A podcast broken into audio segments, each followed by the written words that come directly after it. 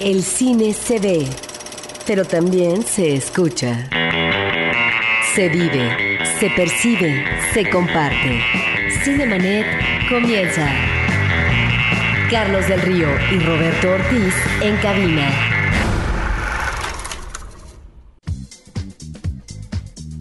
Cinemanet en podcast www.cinemanet.com.mx. Bienvenidos a esta hora dedicada al universo cinematográfico, a los estrenos de la cartelera comercial, a los estrenos también en los circuitos alternativos, la butaca, lo que es la otra cartelera, y en fin, a las novedades del séptimo arte. Yo soy Carlos del Río y saludo Roberto Ortiz. Pues muy buenos días a nuestro público. Efectivamente, hablaremos de cine comercial, también seguramente de una película mexicana que está en cartelera, un documental que, bueno que llega al circuito comercial de lo que nos ofrece la cartelera alternativa, eh, un ciclo de cine colombiano por un lado y por otra parte continúa exitosamente la muestra internacional de cine en su edición número 51. Muchísimas cosas que comentar esta mañana acerca del cine.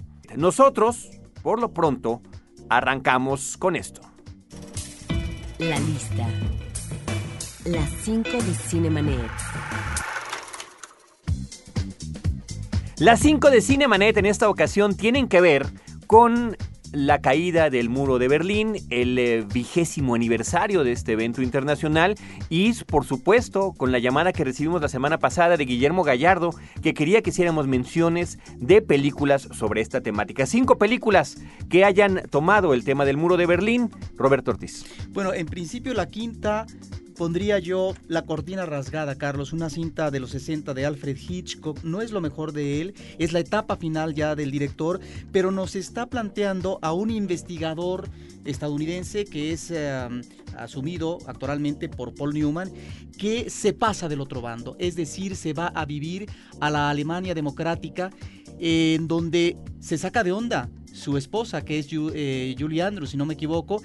Y eh, no, en realidad él no va a cambiar de ideología, él no va a cambiar de bando, sino que su interés es tratar de ligarse con un investigador eh, de la Alemania socialista, de la Alemania oriental, para poder eh, encontrar, él ya ha... Eh, avanzado hasta cierto punto en sus investigaciones. Investigaciones que tienen que ver con los sistemas de seguridad de misiles, de tal manera que este puede ser un elemento muy importante para la seguridad estadounidense. La idea del falso desertor o la idea de la deserción, un tema que a nivel de thriller se manejó muchísimo en, los, en las películas de este estilo que tenían que ver con el ir de un lado al otro de los, dos Berlines. Bueno, de hecho, eh, Funeral en Berlín, una película de Guy Hamilton de 1966, nos eh, plantea la presencia de un agente secreto británico que llega a Berlín para recibir a un comunista desertor. Hay una serie de películas en los 60 que están abordando el clima de la Guerra Fría, como puede ser también, eh, yo diría, una película como El espía que vino del frío. Y en el caso de Hitchcock, no solamente en esta película a propósito de la Guerra Fría, eh, lo está planteando aquí en eh, Cortina Rasgada, sino también su siguiente cinta, Carlos Topaz, que nos remite la instalación de los misiles nucleares por parte de la Unión Soviética o la pretensión en Cuba. Todo eso porque es la número 5, La Cortina Rasgada de Alfred Hitchcock. La número 4, Roberto, una película muy querida por muchísimo público, una película reciente, es ya de esta década del 2003, Goodbye Lenin, Adiós a Lenin de Wolfgang Becker. Sí, esta película parte eh, de, una idea que otros directores han manejado, Carlos, como Woody Allen en El Dormilón, o por ejemplo también en el caso de Peggy Sue. Eh, o El Bulto. O El Bulto, la película mexicana de Retes. Eh, aquí se trata de una mujer, que es una mujer militante comunista que vive en pues Berlín Oriental y en 1989, bueno, le da un infarto cuando ve a su hijo en una manifestación de protesta, claro, en contra de la Alemania eh, socialista, le da prácticamente el soponcio. Bueno, la mujer se queda en coma durante varios meses y resulta que cuando despierta está muy frágil de salud, pero ya estamos en 1990 eh, ya ha caído el muro. Ha caído el muro, es otra realidad. Entonces, eh, sus hijos, sus familiares, sus vecinos ven la manera de cómo eh, hacer una especie de escenario ficticio para que ella crea que todavía está viviendo en aquella realidad eh, de la Alemania democrática, para que no le afecte a su salud o se pueda morir. Ahora sí. Para no perturbarla. Adiós a Lenin en el número 4 en la lista sobre las eh, cinco películas de la caída del muro de Berlín. Roberto Ortiz en el número 3, sin lugar a dónde ir, La Insoportable. Es una película de Oscar Roenher que hay, hay una actuación extraordinaria de eh, Hannelore Helsner. Esta es una película interesantísima en blanco y negro. Es una escritora que eh, vive en la Alemania Democrática. Ella estuvo en el movimiento del 68, pero se ha convertido en una de estas mujeres que pues tienen, eh, pues obviamente, los, ah, los beneficios del régimen socialista, las bondades, de tal manera que es una mujer que vive bien, ¿sí? es parte del sistema, y cuando recibe la noticia de la caída del muro de Berlín, entra en crisis, en crisis porque su sistema de valores se desestabiliza, se desmorona. Se desmoronan anímicamente, queda destrozada y bueno, esto la lleva inclusive a una situación límite que puede ser el suicidio. La actriz es extraordinaria, Han, eh, Hannelore Elsner. Elsner. ¿Sabes qué, Carlos? Que a mí me tocó conocerla en Cineteca Nacional en eh, un ciclo y bueno, yo solamente quise acercarme, me, me hicieron la traducción para decirle, es usted una extraordinaria actriz y seguramente la pongo entre mis grandes ¿verdad? De las que he conocido. Y viene y viene en el número 2, Las alas del deseo, otra película queridísima de Wim Wenders, Alemania 1987. Es una obra maestra de Wim Wenders, es una película que en el 87, de alguna manera, aunque no remita directamente, Carlos, pero a través de estas presencias angelicales eh, que tienen sexo, que se visten, ¿verdad? Claro, también tienen alas. Eh, hay, eh, hay una propuesta por parte de Wenders de hablar de la condición del ser alemán, y, pero también de una ciudad hermosísima, una ciudad querida, calurosa, etcétera, pero que finalmente está dividida, en donde hay dos mundos. Entonces me parece que es oportuno mencionar esta que tal vez sea la obra maestra de Wim Wenders. Las alas del deseo. Y finalmente, Roberto, en el número uno, una película que fue merecedora al Oscar a la mejor película extranjera, o como le dicen ahora, la mejor película no hablada en inglés. Se, ya, se trata de La vida de los otros del 2006. Sí, esta es una película extraordinaria porque nos remite a uno de estos agentes eh, eh, que eran parte, Carlos, eh, de esta policía secreta, la policía política de la República Democrática Alemana, que era la Stasi. Imagínate, tenía alrededor de 170 mil miembros. Era un sistema de vigilancia que penetraba por todos lados, de tal manera que nadie se salvaba. De allí la imposibilidad a veces de poder irse al otro lado del muro, es decir, a la Alemania occidental, a la Alemania capitalista. Y aquí es la obsesión por parte de este agente, de parte de este investigador, eh, de una pareja matrimonial que es un escritor y una actriz. No solamente son los momentos previos a la caída del muro de Berlín, sino también en la parte final es ya una Alemania eh, que ya no tiene muro de Berlín y en donde vemos un final diferente de cada uno de los personajes. Me parece que es un comentario irónico, muy fuerte, eh, cruel inclusive, de uno de los personajes que pertenecen precisamente a este sistema de seguridad. La película es extraordinaria y no se la deben de perder, la vida de los otros. Ahí están las 5 de Cinemanet acerca de, eh, bueno, en torno al aniversario de la caída del muro de Berlín, cómo tomaba el cine. Eh, la, cuatro de estas películas son alemanas, únicamente pusimos una, una coproducción inglesa que es la de, la de Hitchcock. Vamos de nueva cuenta. La cortina rasgada de Hitchcock, Adiós a Lenin, de Wolfgang Becker, Sin lugar a donde ir, insoportable, de Oscar Roeller, Las alas del deseo, de Wim Wenders y La vida de los otros, de Florian Henkel from Donnersmarck. Nosotros en Cinemanet continuamos con esto. Cartelera. Los estrenos en pantalla grande. Pues vámonos a lo que nos ha deparado la cartelera, Roberto Ortiz y estimado público, la cartelera comercial esta semana. Una vez más nos enfrentamos a prácticamente una decena de filmes estrenados. ¿Qué te parece, Roberto Ortiz, si arrancamos con una cinta que estuvo en la muestra internacional de cine número 51 hace tan solo unos días y que finalmente se estrena esperada por muchísimo, muchísimo público, dirigida por Pedro Almodóvar, Los Abrazos Rotos con Penélope Cruz.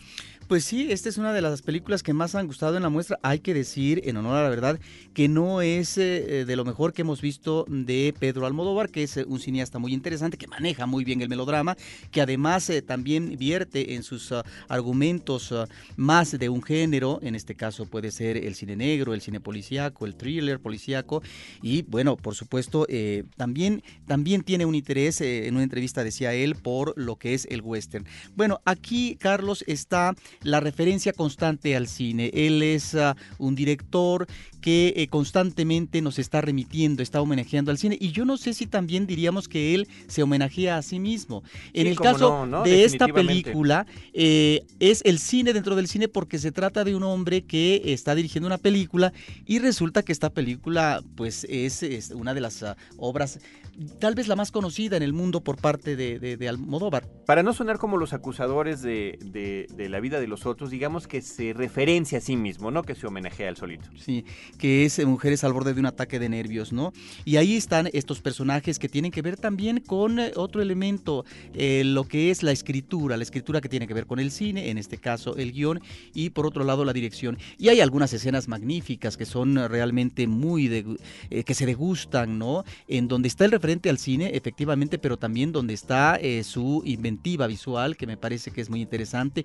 Y los referentes ahí están, por ejemplo, hay de repente un personaje que está en silla de ruedas y bueno, eh, resulta que Almodóvar se está acordando de Los Muertos, una película que no tiene que ver con personajes de silla de ruedas, pero es una película ya al final de la carrera de John Huston, este extraordinario director eh, de, Estados Unidos, Carlos, y que él ya al estar eh, bajo la batuta de esta película, imagínate que estaba en silla de ruedas. Ya era un hombre que estaba declinando. Pues ahí está los abrazos rotos de Pedro Almodóvar ya está en la cartera comercial. Vámonos al otro extremo del espectro de esto que es la cartelera comercial con la película 2012, estreno prácticamente simultáneo en muchas partes del mundo. Una película que, bueno, la pequeña referencia que hace hacia aquella eh, profecía maya en la que en el año 2012 el mundo terminará, Roland Emmerich, este director alemán que también le ha ido comercialmente en los Estados Unidos. Él es el director de Stargate, del Día de la Independencia, de Godzilla, el día después de mañana. Vaya, puras películas que tratan sobre cuestiones de desastre. Y en este caso, el desastre, así como lo hizo en el día después de mañana, toma los eh, límites globales porque es la destrucción final de nuestro planeta como lo conocemos. Bueno, diríamos que este director retoma lo que hicieron varios en el cine hollywoodense de los 70, que es la catástrofe ficción. Y bueno, y uno de esos artífices, eh, principalmente como director y productor, era Irwin Allen, ¿no? Que lo hizo tanto en el cine eh, como en, en la televisión. De tal manera que encontramos, Carlos, estos referentes visuales constantes a las películas de ese momento. Diríamos que Aeropuerto, también a Infierno en la Torre, con la destrucción de los eh, edificios. Terremoto. parte, terremoto. El, la aventura del Poseidón. En el caso de la aventura del Poseidón, me parece que el referente es muy burdo, porque en la película original de la aventura del Poseidón veíamos a una nadadora competente, ya ella, pues eh, pasaron sus momentos de gloria como nadadora, que era Shirley Winters, me acuerdo y que ella... Pasadita de peso también. Pasadita de peso, por supuesto, pero ella se convertía en heroína porque tenía, ¿verdad?, que eh, por debajo del agua abrir una compuerta para que eh, los, uh, los demás pudieran seguir su camino para salir a la superficie eh, de, de esta nave, de este barco. Bueno, aquí, cuando digo que es burdo, es porque no solamente es el padre, sino que es el hijo, ¿verdad?, quienes prácticamente tienen que contener la respiración durante un siglo para poder efectivamente cerrar una compuerta y salvar prácticamente a media humanidad o la humanidad que debe de salvarse para que continúe la especie humana existiendo. Yo creo que, eh, mira, la película dura dos horas y media y la realidad es que es eh, doloroso para las asentaderas aguantarla todo ese tiempo, pero finalmente hay una cosa muy clara, Roberto. Yo creo que los que vamos a ver una película como esta, realmente no estamos esperando y quisiéramos que sí, pero sabemos que es muy difícil lograr, lograr tenerlo, una buena historia de los personajes involucrados. Aquí me parece que la historia de los personajes protagónicos, una familia que tiene que estar lidiando con la posibilidad de sobrevivir o no, en la que está centrando, a pesar de que el mundo, literalmente el mundo se está cayendo en pedazos por un efecto del sol que está calentando el centro del planeta y ocasionando que se mueva la corteza terrestre y que haya en principio terremotos por todo el planeta, bueno, es sosa, es lenta, es aburrida, no creo que los personajes protagónicos nos interesen, pero eso sí, nos encanta ver las escenas cada vez con mayores avances tecnológicos de destrucción global. Bueno, sí es cierto, aunque estas escenas son exageradísimas, Carlos, basta ver a una limusina ¿no? Recorriendo media ciudad y bueno, las grietas que se están abriendo detrás de él a unos cuantos metros. Me parece que cuando uno ve esas escenas, eh, uno dice, bueno, realmente eh, esto llama la atención, esto me gusta. A mí me decepcionó la película. Me parece que sí, bueno, le jala a uno ciertos efectos especiales y hasta ahí nada más. Pero no solamente está eh, el componente que dices tú de los personajes mal manejado, este tufillo patriotero, que es una constante en este tipo de películas, ¿no? En donde está eh, bueno, la apuesta por parte, claro, tenía que ser un presidente negro, ¿sí? Bueno, pero es que además eso es una broma que desde hace muchos años tiene el, el cómico Chris Rock cuando dice, ¿cómo sabe uno y lo hemos comentado, que cómo sabe uno que en una película el mundo se va a acabar. Pues porque el presidente de Estados Unidos es negro. Sí. Bueno. Y en este caso Danny Glover interpreta a ese presidente. Sí, sí, pero bueno, está ese patrioterismo, bueno, de él, inclusive de los otros presidentes eh, del mundo, sobre todo en la parte final. Y está la avance extrema que encontramos también en estas películas. Hablo, obviamente, en términos de esquema argumental, de eh, la idea del rescate, la reunificación de la familia ante una situación extrema. ¿Por qué? Porque hay un padre ausente y que, bueno, también lo ha tratado con muy mala fortuna Spielberg en algunas de sus películas. En la Guerra de los Mundos en particular. Sin embargo, Roberto, yo creo que si lo que uno sabe que quiere ir a ver es justamente estas escenas de destrucción, pues hay que irlas a ver al cine. Bueno, tan es así que la sala que me tocó ayer, Carlos, estaba llena. Ah, no, no, no, repletas, repletas las salas. La película se está exhibiendo doblada al español, también se está eh, exhibiendo en más salas en su idioma original. Ahora, la parte inicial es una parte inicial que eh, se está antojando que la película que te va a deparar más en términos de estructura narrativa, cuando vemos diferentes manejos del tiempo sobre los peligros, los riesgos que está eh, seguramente teniendo el planeta Tierra. Sí, un esquema me parece bastante convencional porque además en todas las películas de desastres, de todas las que mencionábamos, Aeropuerto, Terremoto, etcétera, etcétera, Poseidón, vamos viendo las historias individuales de cada uno de los personajes que después, poco a poco, están involucrados en el asunto de la supervivencia. Y bueno, también me recordó un poquito el inicio de Encuentros cercanos del tercer tipo, con estos fenómenos que en diferentes lugares del planeta están sucediendo prácticamente al mismo tiempo y que en el caso de Encuentros cercanos anunciaba la llegada, el contacto eh, oficial con los extraterrestres y en este caso la destrucción del planeta. 2012 de Roland Emmerich. Eh, Roberto Ortiz y querido público, también se están estrenando otras películas. Acoso del Más Allá, 100 Feet, es el título original de Eric Red con Famke Janssen.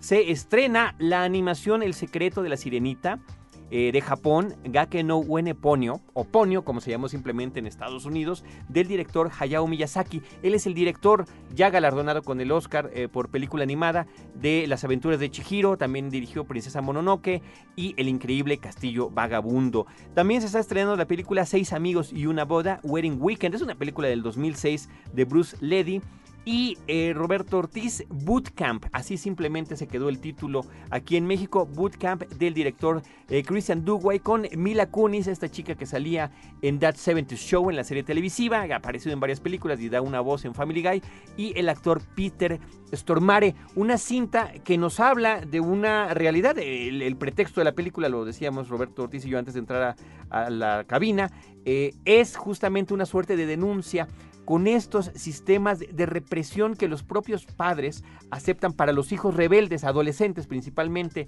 y que en este caso, el caso que nos están presentando, se llevan a estos muchachos a una isla en Fiji para este pues vivir en un estado de represión eh, y como, como si estuvieran en una prisión. Sí, que en principio sería efectivamente para que estos muchachos rebeldes puedan recomponerse.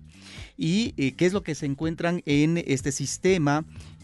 Básicamente carcelario, una disciplina férrea, efectivamente, también la explotación, el chantaje, el castigo físico, la manipulación psicológica, etcétera, de tal manera que eh, la película en sí misma es una película prescindible, pero eh, el inicio nos arroja datos y de esto yo no sabía que cuando tú hablas efectivamente de la denuncia, sobre estos campamentos que todavía en la actualidad existen alrededor de 200 campamentos regados en el mundo, eh, como los, eh, eh, los campamentos a los que se refiere esta película que tiene el nombre de Amor Fuerte, la traducción al español, ¿no?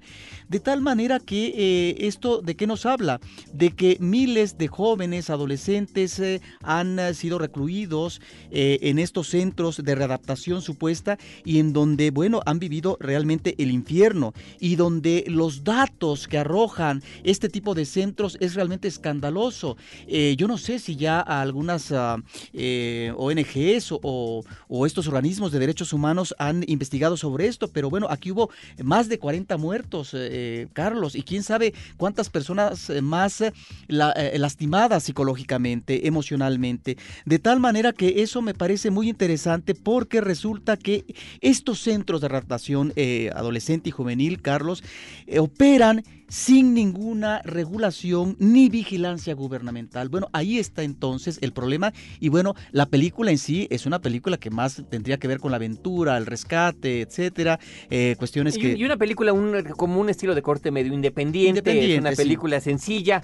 y que bueno, trata de tomar este asunto desde la perspectiva de tres jóvenes que son además, son las propias familias desencantadas del comportamiento de sus hijos las que lo autorizan que sean llevados a este tipo Y con respecto a estos sistemas carcelarios, a mí me recuerda una película reciente que se llamó en español En el nombre de Dios, ¿no? De, Magdalene Sisters, sí, eh, irlandesa. Irlandesa, donde durante varias décadas, ¿no? Unas monjas a través de unas lavanderías explotaban a unas muchachas. Bueno, era realmente un sistema terrible. Ahí sí se investigó y cerraron. Sí, sí, pero después, efectivamente, después de mucho tiempo. De, de, prácticamente de siglos. Esto fue en Irlanda. En Irlanda, esto, y la historia que cuenta de Magdalene Sisters es por ahí de los 60, 50, 60, y eran jovencitas que, víctimas de violación o, o, del, amor juvenil, quedaban embarazadas, y entonces eran la gran vergüenza de las familias de estrictamente religiosas. O supuestamente ligeras en el manejo de la eh, sexualidad. bueno, efectivamente, por, eso, parte de los padres. aunque hubiesen sido violadas en el caso de la película, ellas eran las culpables ante los ojos de sus padres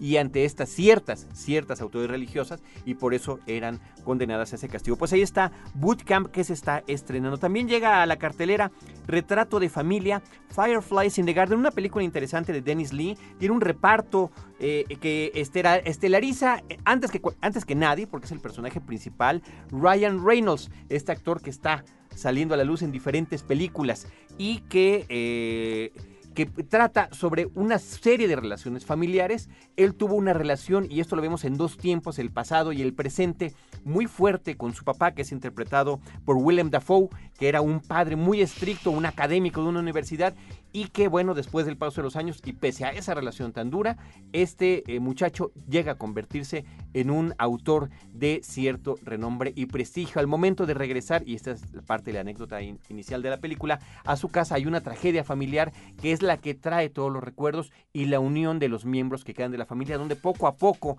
se van sacando pues ciertos secretos que se habían mantenido ocultos. Creo que es un drama interesante. No es una película que nos recuerda a la película de Kasdan, Lawrence Kasdan, Reencuentro? Yo creo que nos recuerda esa y nos recuerda muchas otras más que hemos visto recientemente, inclusive una inglesa de, dos, de un padre que se reencuentra con su hijo ya justo cuando él está muriendo, inclusive diría yo alguna conexión con Big Fish, la película de Tim Burton. El eh, retrato de familia, Fireflies in the Garden, eh, también actúa Julia Roberts y Emily Watson, que está excelente bien, excelentemente bien, y Carrie Ann Moss. Roberto, Amelia, también se está estrenando con la, ganado, la doble ganadora del Oscar, Hilary Swank. Sí, que yo no sé si ha sido un exceso que gane dos Oscars, pero bueno, ahí está esta película que nos remite a un personaje de la vida real, es de este tipo de cintas biográficas, a Amelia Earhart. Ella fue una aviadora, Carlos, fue la primera mujer que cruzó el Atlántico, claro, eh, cinco años después de Charles Lindbergh, que lo hizo en 1932. Sí, fue la primera mujer. Pero fue la primera mujer. Primero lo hizo acompañando eh, ella a los pilotos, ¿no? Pero ya desde ahí cobró fama y ya luego lo hizo ella sola. Hizo toda una serie de viajes que finalmente la volvieron famosa. Hay unos datos que no aparecen en la película, pero es un personaje realmente muy atractivo, Carlos. Era una eh, niña de espíritu inquieto. Esto no aparece como parte de su biografía en la película. Era una mujer que se subía, por ejemplo, a los árboles, que se eh, eh, disparaba con un rifle a, las, a las ratas o que andaba en trineo. Ese tipo de juegos que estilaban básicamente los niños y no propiamente las niñas niñas. Y me llama la atención que también esta mujer eh, hizo un viaje eh, de Los Ángeles a México en 1935. Bueno, eh, ¿de qué trata la película? La película nos remite en lo que es en este caso un presente, que es el viaje que ella va a hacer alrededor del mundo, ¿sí? Que va a ser el viaje que corone toda esa serie de proezas que ha manejado, porque además ella fue un factor muy importante para impulsar también la aviación en las mujeres, para que ellas también se iniciaran como pilotos aviadoras. De tal manera que ella, bueno, hace este viaje y luego nos remite a través de flashbacks a el pasado, a cómo ella es joven, se inicia en la aviación, etcétera. Solamente hay un pasaje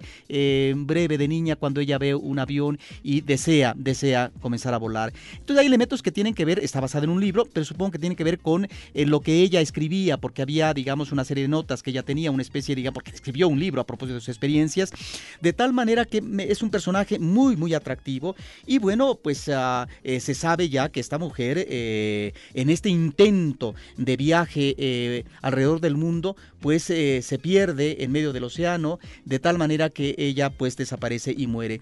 Y efectivamente, ahí se menciona al final de la película que hubo una búsqueda como nunca, eh, no, se, no se dan los datos, pero imagínate que el presidente Roosevelt envía, autoriza la búsqueda, que en ese momento costó 4 millones de dólares, una cantidad exorbitante, envía para encontrar a esta mujer nueve barcos y 62 aviones, nunca la encontraron. Es uno de los eventos más misteriosos a propósito de este personaje que es muy atractivo y que creo que lo encarna muy bien porque tiene además eh, este físico de cuerpo delgado, Hilary Swan, y su relación eh, amorosa con eh, otro personaje que en este caso es interpretado, perdón, por Richard Gere. Richard Gere, igual McGregor aparece en la película. También. Christopher Eccleston, reparto interesante la película Amelia sobre Amelia Earhart, la aviadora. Y para coronar, todo lo que está sucediendo en esta cartera comercial en el número 9 de las películas que están estrenando, Intimidades de Shakespeare y Víctor Hugo. Finalmente este documental mexicano de Yulen Olaizola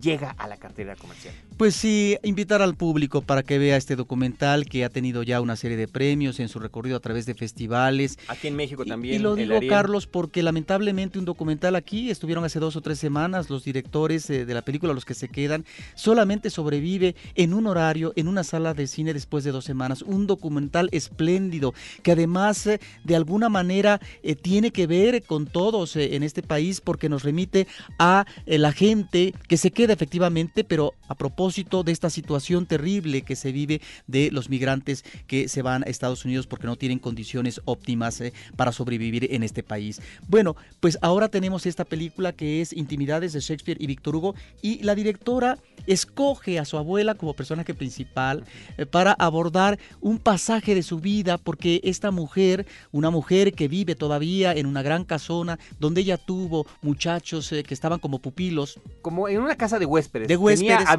su casa como casa de huésped en, en una colonia ahí cerquita de Polanco en la que las calles hacen esquina en Shakespeare y Víctor Hugo. De ahí el, el nombre, eh, curioso, interesante, ¿no? Este, rebuscado, pero, pero, pero que finalmente llama la atención del nombre de la película, Intimidades de Shakespeare y Víctor Hugo. Y entonces eh, es básicamente el pasaje eh, de su vida de esta señora, de la relación que tiene con uno de los huéspedes, en donde se tiene la posibilidad de que pueda ser un asesino serial.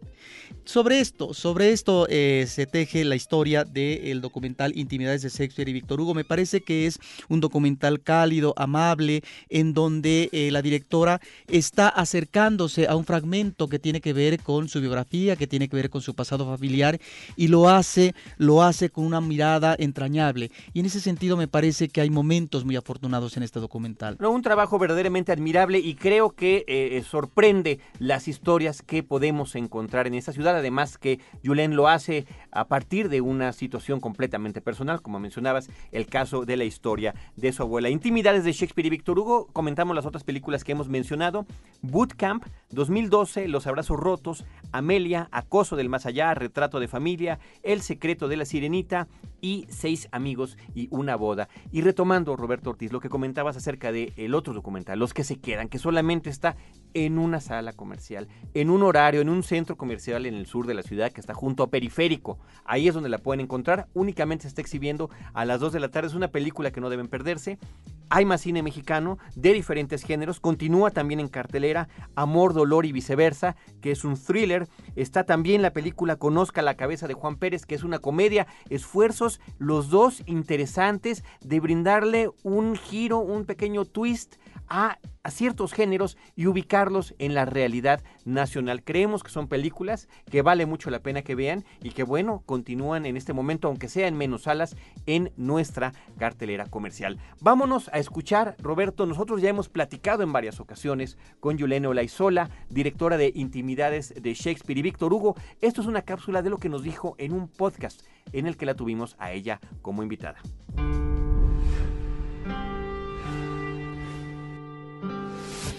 Es la esquina de Shakespeare y Victor Hugo, donde está la casa de huéspedes de mi abuela. Es una casa de huéspedes que lleva funcionando así más de 50 años y ella es la dueña y la que organiza todo el respecto de la casa. Entonces es la historia sobre su relación con un inquilino muy particular que vivió ahí durante 8 años y que falleció abruptamente hace 13 años aproximadamente. Pero digamos que esa historia es un pretexto para hablar de mi abuela, que considero yo un personaje importantísimo en mi vida y, alguien importante como para compartir con el público. Cuando llegó, la primera palabra que me dijo, quiero vivir aquí, pero yo no voy a vivir mucho. Entonces, pues su conocimiento sobre el cine es bastante, sobre la actuación.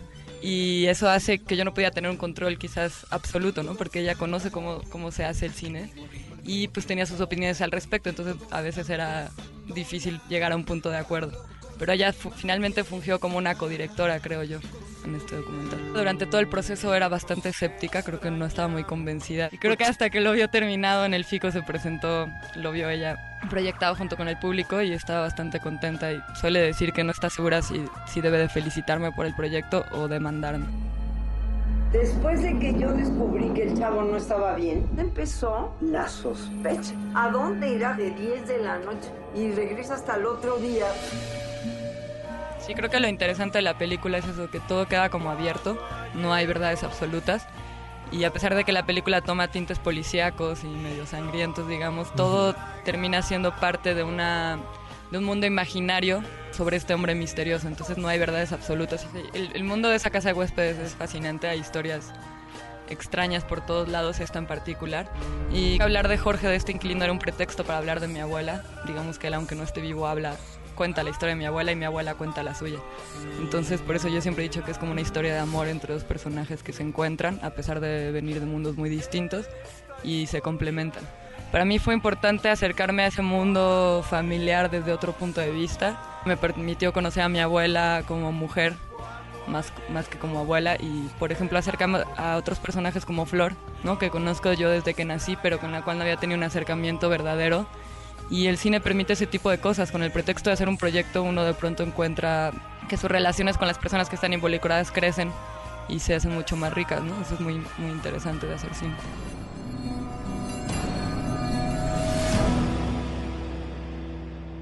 Mis psicólogos me dijeron que sí era peligroso un chavo enfermo, porque nunca sabías en qué podía parar.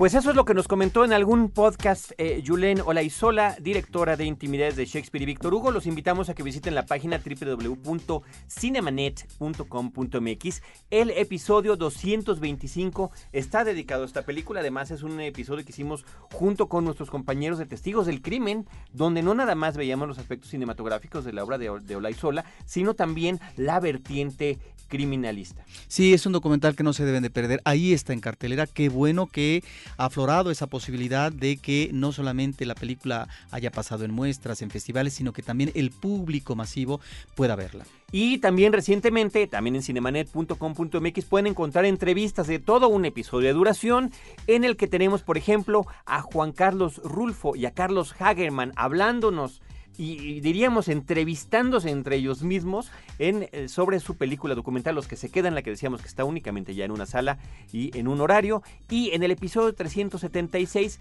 la entrevista que tuvimos aquí en esta cabina con Emilio Portes, que es el director de Conozca la cabeza de Juan Pérez, películas que continúan en cartelera, películas mexicanas que pueden ustedes apreciar. Que en el caso de la entrevista que se hizo para podcast con Carlos Hagerman y Juan Carlos Rulfo, me llamó la atención porque eh, prácticamente Carlos del Río y Roberto Ortiz no intervinieron, porque como ellos no solamente se conocen, sino que son compadres, hablaban efectivamente como plática de compadres, de tal manera que nos arrojaron, nos brindaron una eh, plática que yo creo que es muy sustanciosa. Muy sustanciosa y muy interesante, episodio 377 en cinemanet.com MX. Nosotros ya estamos concluyendo nuestro programa. Agradecemos la producción de Celeste North y de Paulina Villavicencio, la postproducción en podcast en cinemanet.com.mx de Abel Cobos y nos despedimos desde estos micrófonos eh, Roberto Ortiz y un servidor Carlos del Río, recordándoles además que nosotros los esperamos en el podcast cuando quieran y a la hora que quieran, donde les traeremos cine, cine y más cine.